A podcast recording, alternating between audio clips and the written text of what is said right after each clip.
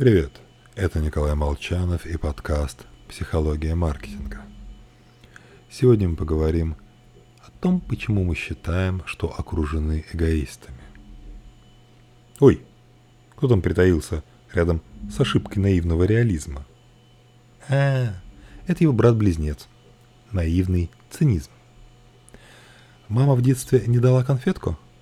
Потому что она плохая и жадная. Малышу можно каждый день рассказывать о вреде сладкого, но он все равно будет смотреть сукоризный. Логика рассуждений, что малыша, что взрослого, я руководствуюсь лучшими побуждениями. Все разумные люди, естественно, тоже. Так что если вы не согласны, значит вы предвзяты. Значит, батенька, есть у вас какие-то скрытые эгоистические мотивы – Иначе с чего бы вам идти против объективной истины? А? Наивность цинизма берет свое начало в том, что мы даже не пытаемся искать доказательств якобы эгоистичного поведения другого. Гелович и Крюгер исследовали супружеские пары. Спрашивали, каков вклад каждого в хорошие и плохие события. Большинство отвечали «равный». А затем ученые интересовались, а как э, вы предполагаете думает партнер. И здесь уже начиналось интересное.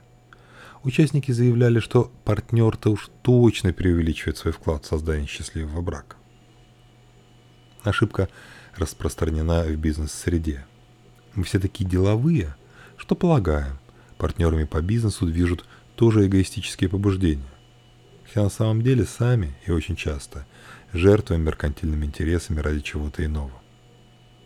Разрушить Феномен наивного цинизма можно сознательным анализом. Поискать иные объяснения поведения другого человека или задуматься, может нам просто выгодно считать его эгоистом. Ну а можно, что более эффективно, осознать раз и навсегда, что совместная работа дает больше преимуществ, нежели усилия одиночки, что в семейных отношениях, что в поисках партнера для стартапа. С вами был Николай Молчанов и подкаст «Психология маркетинга».